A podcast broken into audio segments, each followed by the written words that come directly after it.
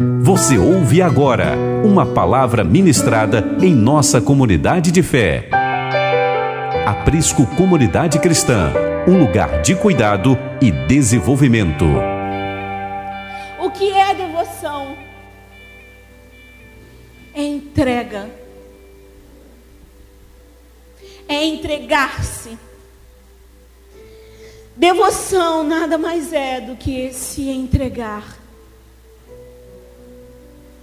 E como que eu consigo me entregar totalmente ao Senhor se existem tantas outras coisas ao redor me impedindo disso?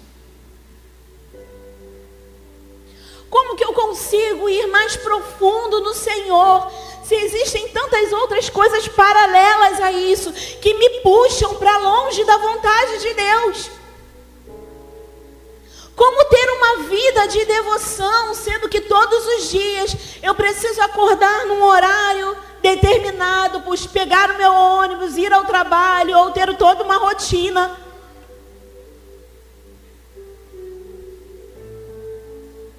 Como eu consigo fazer isso entendendo quem eu sou em Deus? Entendendo que existe uma identidade em mim e que existe um lugar que eu preciso entrar em Deus. E que se eu estiver nesse lugar em Deus, eu posso fazer todas as outras coisas que não vai afetar aquilo. Que não vai afetar a minha vida de devoção. Que não vai mudar em nada a minha vida de devoção.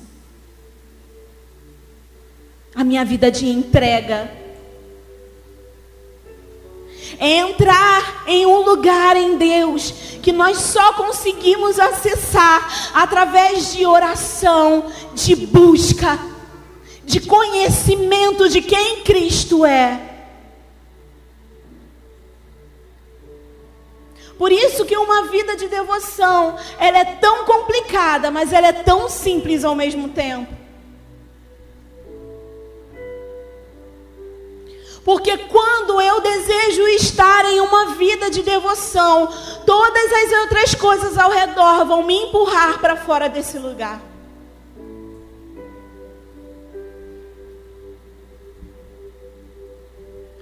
A minha família, o meu trabalho,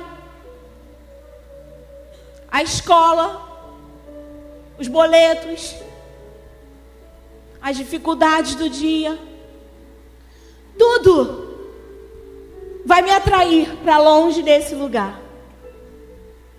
Uma vida de devoção requer de mim, de mim e de você uma força. Como o Felipe falou, uma constância.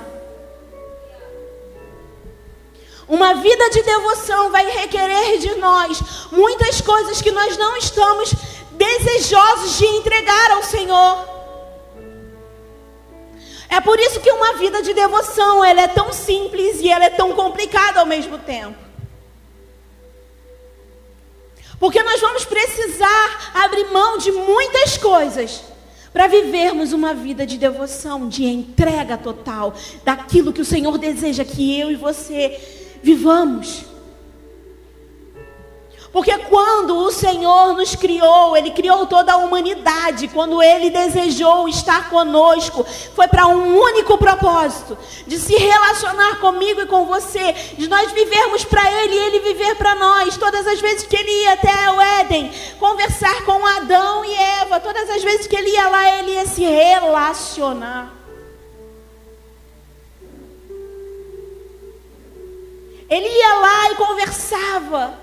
E aí, o que, que vocês fizeram hoje? Como foi o dia? E era fácil ter uma vida de devoção, de entrega ao Senhor. Mas quando o pecado entra, entra junto com o pecado, o distanciamento daquilo que o Senhor desejou e sonhou para nós. Nós nos distanciamos daquilo que era o plano perfeito do Senhor, que era o desejo dele, que era, sabe, o xodó dele, de se relacionar com conosco. E aí nós ficamos distantes.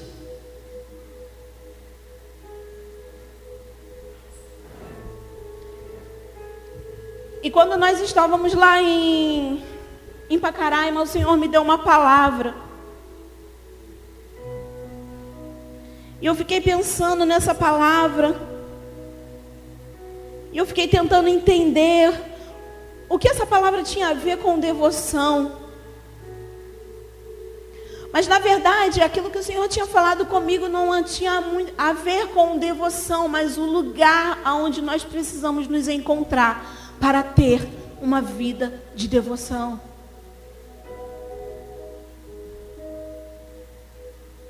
Nós precisamos estar em um lugar de constância, de total dependência do Senhor. Eu e você precisamos estar em um lugar de dependência do Senhor, de constância nele, para vivermos uma vida totalmente entregue a Ele. Se você deseja viver essa vida de entrega total ao Senhor, você precisa depender dEle e de mais ninguém, e de nada mais. Porque o lugar da vida de devoção, você não pode levar com você bagagens. Porque para o lugar de devoção, você não pode levar com você apoios, boias, bote, é, é, bote salva-vidas. Por um lugar de devoção, de entrega total. É só você e Ele. É só você e Ele. E mais ninguém. E nada mais. E na verdade nada mais vai ter mais sentido, nada mais vai ter importância. Porque você não vai desejar outro lugar a não ser esse lugar de dependência.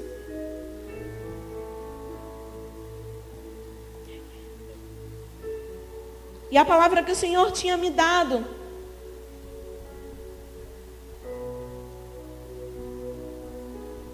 Ela fala de, de um lugar onde as águas representam o nível que você precisa se encontrar no Senhor. Esse lugar de devoção e de entrega é um lugar onde nós não vamos conseguir levar nada. Aonde tudo que nós conquistamos não vai valer nada. Aonde tudo que nós temos não vai valer nada. Porque nós vamos viver para Ele. Vai ser Ele e você.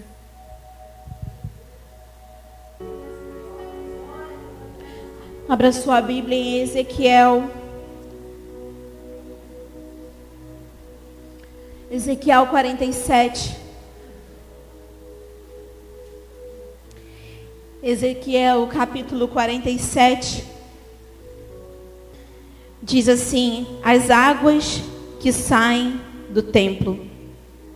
O homem levou-me de volta à entrada do templo e vi água saindo debaixo da soleira do templo e indo para o leste, pois o templo estava voltando para o oriente. A água descia debaixo do lado sul do templo, ao sul do altar, e ele então me levou para fora, para a porta do norte, e conduzia-me pelo lado de fora até a porta extrema que dá à porta do leste, e a água fluía do lado sul. O homem foi para o lado leste com uma linha de medir na mão, e enquanto ia, mediu 500 metros, e levou-me pela água que batia no tornozelo. Ele mediu mais 500 metros e levou-me pela água que chegava aos joelhos. Mediu mais quinhentos e levou-me pela água que batia na cintura. Mediu mais quinhentos e agora era um rio que eu não conseguia atravessar, porque a água havia aumentado e era tão profunda que só se podia atravessar a nado. E era um rio que não se podia atravessar andando até aqui. Nós vamos precisar entender que existem alguns níveis na nossa vida, alguns caminhos que nós vamos precisar percorrer, que vão nos levar a esse lugar de intimidade e de entrega total ao Senhor. Quando nós falamos do quando é, ele fala do primeiro nível, que é o nível do tornozelo, fala de uma superficialidade, fala de algo muito superficial. Eu não sei você, mas quando a gente era criança, o nosso pai e a nossa mãe falavam o quê? Quando a gente ia para a praia, fica por aqui que é mais seguro. Não vai para o fundo, porque lá é perigoso. Nós aprendemos a nossa vida inteira que o fundo era perigoso. Mas como eu sempre digo, o Senhor ele sempre vai desconstruir a nossa mentalidade terrena e vai construir em nós uma mentalidade celestial. E a mentalidade celestial, ela não tem nada a ver com aquilo que nós achamos que é natural aqui na terra com aquilo que nós aprendemos que é o correto. A mentalidade celestial vai levar, vai nos levar para outros lugares que nós desconhecemos e que vai gerar em nós um certo medo e muito provavelmente um temor. Águas no tornozelo significa superficialidade. Há, há um tempo atrás o Xande estava pregando muito sobre isso e falando sobre os marginais, sobre aquelas pessoas que ficam às margens. Marginais significa pessoas que ficam às margens, às margens da sociedade. Então a gente precisa entender que marginais não são aqueles bandidos, né? que a gente acha os marginais. Marginais são aqueles que ficam às margens. E Xande sempre falava, nós às vezes nos tornamos marginais. Porque nós desejamos ficar só às margens. Nós escolhemos simplesmente molhar os pés. Nós só desejamos molhar os pés no rio, no rio do Senhor. Nós não queremos um compromisso com Ele. Nós não desejamos nos aprofundar no rio, no rio do Senhor, mergulhar nesse rio. Mas isso não é uma culpa nossa, isso é uma, uma cultura em que nós aprendemos que estar ali é um lugar seguro. Ficar às margens é um lugar seguro, porque é um lugar palpável. Você consegue encontrar areia, você consegue colocar os seus pés, você consegue ter segurança. Mas na verdade, o convite do Senhor é para você acabar com a sua segurança. Não é para você ter apoio nenhum. O convite do Senhor para um lugar de devoção, para você entrar nesse lugar de devoção, é você sair desse lugar aonde os seus pés encontram apoio, aonde você olha e vê que existe um, um, um se der ruim, eu tenho um lugar para ir. É sairmos desse lugar da margem.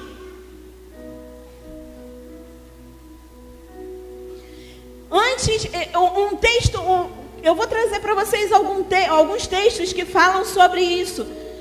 E que o, o, texto que fala sobre superficialidade, que eu encontrei, que eu acho que é. Eu, eu vou trazer textos conhecidos e simples, porque eu não sou pregadora, eu não sou teóloga, então eu vou trazer um texto bem simples. Simples como Jesus. Quando você lembra de superficialidade, você olha para a vida de Jó. Quando no final de tudo ele falava: Antes eu te conhecia só de ouvir mas hoje eu de fato te conheço. Antes Jó vivia uma vida superficial. Ele ouvia falar de Deus, ele ouvia falar dos milagres, ele sabia o que Deus fazia e beleza. Mas qual foi o momento em que Jó teve uma real entrega ao Senhor? Quando ele passou o que ele passou, quando ele viveu o que ele viveu.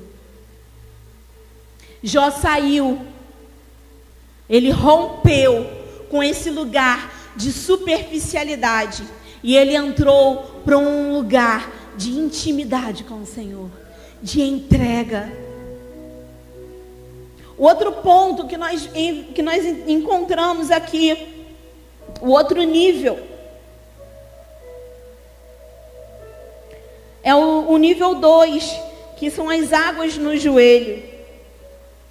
Águas no joelho, você pode muito bem, quando você está na praia, caminhar pela praia. Quando as águas estão pelo joelho, você caminha. Mas você não consegue correr.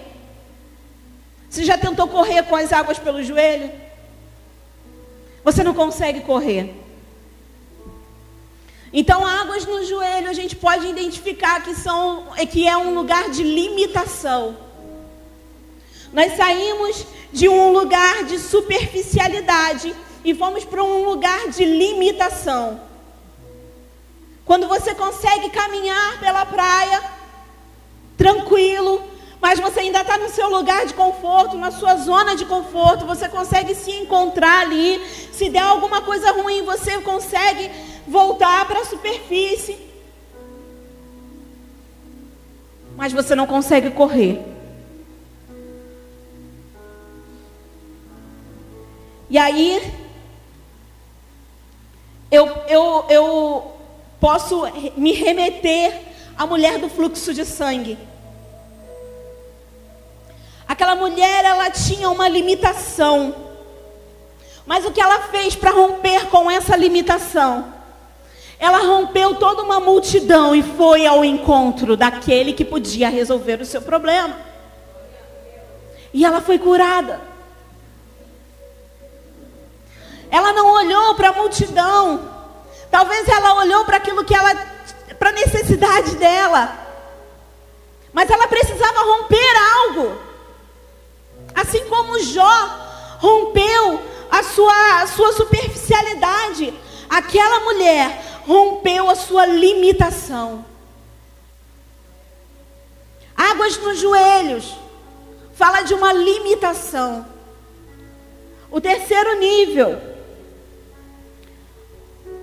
fala sobre um controle.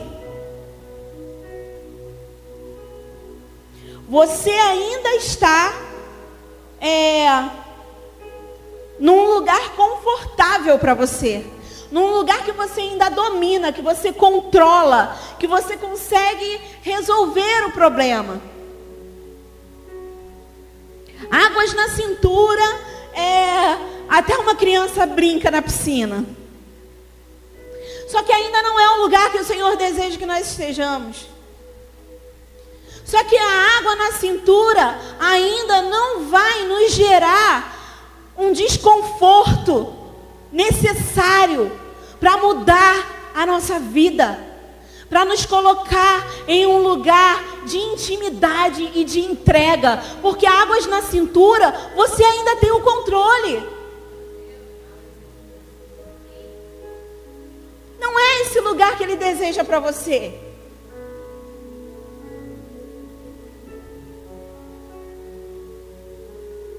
E fazendo uma comparação com o jovem rico, ele foi até Jesus. Ele perguntou para Jesus como que ele poderia seguir a ele. E Jesus falou para ele: tá, vai lá, vende tudo que você tem, dá as suas riquezas e vem e me segue. Mas ele escolheu não fazer isso, porque ele não conseguiu romper com o controle que ele tinha, porque ele não conseguiu abrir mão do controle que ele tinha. Ele escolheu ir. Ele escolheu pelo controle. Ele escolheu por um lugar que ele sabia que ele teria o plano B. Eu posso seguir Jesus. Mas ainda vou ter um trocadinho, vou ter um dinheiro no bolso, vou ter umas terras, vou ter, né? O meu apoio, o meu seguro. Vou ter ali o meu plano B. Só que o Senhor não quer o nosso plano B. Ele não deseja o nosso plano B. Ele deseja que eu e você mergulhemos nesse rio. Ele não deseja que as águas fiquem simplesmente pelo tornozelo, pelo joelho ou pela cintura. E eu quero te dizer, muito contrário da, do dilúvio que Noé, é, na época de Noé, onde o Senhor mandou a água e a água começou a subir e começou a matar todos. Aqui não. Aqui nós vamos caminhando para entrar no rio. Lá em Noé, as águas iam subindo, iam matando todos, e acabando com aquilo que feriu o coração do Senhor, que entristecia o coração do Senhor. Aqui não, aqui Ele nos convida a entrar no rio. Aqui Ele nos convida a mergulhar nele. Aqui Ele vai tirar todos os nossos apoios. Aqui Ele vai te levar para um lugar, sim, que vai te tirar da zona de conforto, que vai te ferir, que não vai ser bom para você, que vai ser chato de, de, de. porque, porque tudo que nós queremos é ter um apoio. Tudo que nós queremos é entrar no mar e ter um bote salva-vidas. Tudo que nós queremos é andar por algum lugar e saber que existe uma terra seca para eu pisar. Só que para viver uma vida de devoção, de entrega total, eu não posso carregar nada. Eu não posso ter nada. E nós temos vivido um tempo onde de fato o Senhor tem mexido em todas as nossas estruturas. Pensa você viver um tempo. Gente, é assustador viver debaixo da água. Quando você está debaixo d'água, você não consegue enxergar nada. Você não consegue ver nada. Até o momento em que os seus olhos começam a acostumar com aquele ambiente. Quando nós estamos no escuro, no quarto escuro, no ambiente escuro, é assustador os primeiros momentos.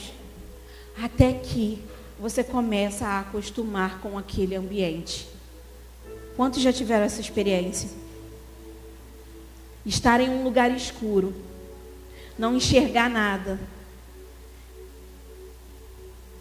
Em um determinado momento, você começa a ver as coisas. O Senhor tem mexido nas nossas estruturas. O Senhor tem tirado os nossos apoios. O Senhor tem tirado as nossas convicções, as nossas certezas. O Senhor tem tirado o nosso emprego. O Senhor tem nos colocado em um lugar de entrega total. Se você deseja viver de fato uma vida de devoção, você só vai conseguir enxergar no escuro quando você depender dele. Quando estivermos totalmente dependentes dele, totalmente entregues a ele. O versículo 6 diz, o versículo 5, mas mediu mais 500 e agora era um rio que eu não conseguia atravessar, porque a água havia aumentado e era tão profunda que só se podia atravessar a nado. Quem é esse rio? Quem é esse rio? É Ele. É Ele. É Ele. É Ele que nos socorre no momento da nossa angústia. É Ele que nos tira das nossas crises. É Ele quem nos levanta quando nós estamos caídos. É Ele quem olha nos nossos olhos quando nós estamos desesperados e diz: Eu estou aqui, eu estou contigo. É Ele que olha para você enquanto você dorme e zela pelo seu sono. É Ele quem faz aquilo que você não pode fazer. É Ele quem faz aquilo que o homem não pode fazer fazer, é Ele. É o rio que nós precisamos nos entregar. Ele é aquele que está conosco nos momentos mais difíceis da nossa vida. É Ele quem está no quarto escuro quando nós estamos escondidos, chorando e pedindo socorro por alguém. É Ele que, enquanto as nossas aflições consomem o nosso coração, que vem com a paz que excede todo entendimento. É Ele quem vai em nosso encontro e diz: Filho amado, é Ele, é esse rio que nós precisamos nos entregar. É Ele. Em uma vida de devoção só existe um lugar para estar e é nele. Eu poderia falar para você aqui e dizer que uma vida de devoção é uma vida de oração, de jejum, de busca. Mas eu vou te falar, existem muitas pessoas que oram, que buscam, que jejuam, mas que ainda não conseguiram se encontrar nele. Quantas pessoas passaram uma vida inteira, uma vida inteira pregando, indo para as ruas, evangelizando, indo aos hospitais, curando os enfermos, fazendo muitas coisas, mas que deixaram todas essas coisas sobrepor aquilo que quem ele é. Eu poderia falar para você que uma vida de devoção, e você só vai ter uma vida de devoção quando você orar seis vezes ao dia. Quando você levantar de madrugada para orar, para buscar, para ler a palavra, para fazer um jejum, eu quero te dizer isso é só é consequência da sua vida nele. Da sua vida nele, da vida dele em você. Porque se pode fazer todas essas coisas sem ter Ele. Pode-se fazer todas essas coisas sem estar nele. Sem que Ele seja tudo. Podemos frequentar os cultos. Podemos liderar. Podemos fazer muitas coisas. Mas sem Ele. Sem esse rio que nos tira tudo e que se torna o nosso tudo. Sem Ele nós não podemos fazer. Ah, meu irmão, quantas pessoas nós já enxergamos aí nesse, nesse, nessa vida. Quantos pastores já caíram, quantos pregadores já caíram, quantas pessoas nós vimos que caíram. Porque o Senhor não está requerendo de você aquilo que você faz, faz, faz. Ele quer que você seja nele. Todo o resto é consequência. A fome vai aumentar, o desejo de acordar pela madrugada para buscar Ele vai aumentar, a sua fome em ler a palavra vai aumentar, o seu desejo de orar vai aumentar. Você vai encontrar uma pessoa na rua necessitada e você vai orar por ela. Você vai encontrar um enfermo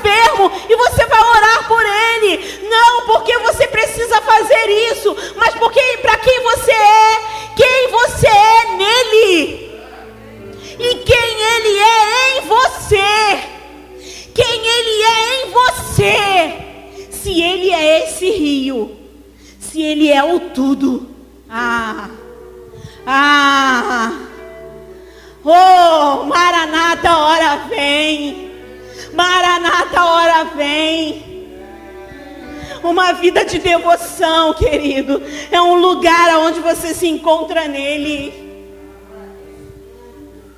Você pode correr, você pode fugir. Você pode se esconder. Ele sempre te acha. Ele sempre te acha. Você pode desejar Se eu não me engano, foi Jeremias que falou isso. Fugir para qualquer outro lugar, mas existe um fogo que me consome. Existe um fogo que me consome. Existe um fogo que me consome, que não me deixa em paz, que me persegue dia e noite, que me persegue dia e noite. Isso é uma vida de devoção. Você pode ir para qualquer outro lugar do mundo. Você pode se esconder na sua fragilidade. Você pode se esconder em quem você é. Você pode se esconder nos seus medos. Mas Ele sempre te acha. Ele sempre vai te arrastar para esse lugar de devoção. Enquanto todas as outras coisas vão te puxar para fora dessa vida de devoção, aquilo que que está dentro de você vai sempre te puxar para esse lugar. Com toda a violência e amor que existe nele. Com toda a violência e amor que existe nele. Nós podemos fugir, nos esconder, fazer a nossa cama no abismo Ei, mas Ele nos encontra. Ele nos encontra. Existe um fogo que nos consome e que nós não conseguimos sair desse lugar. Nós sempre vamos voltar para esse lugar. Nós sempre vamos voltar. Ele sempre vai nos atrair com suas cordas de amor.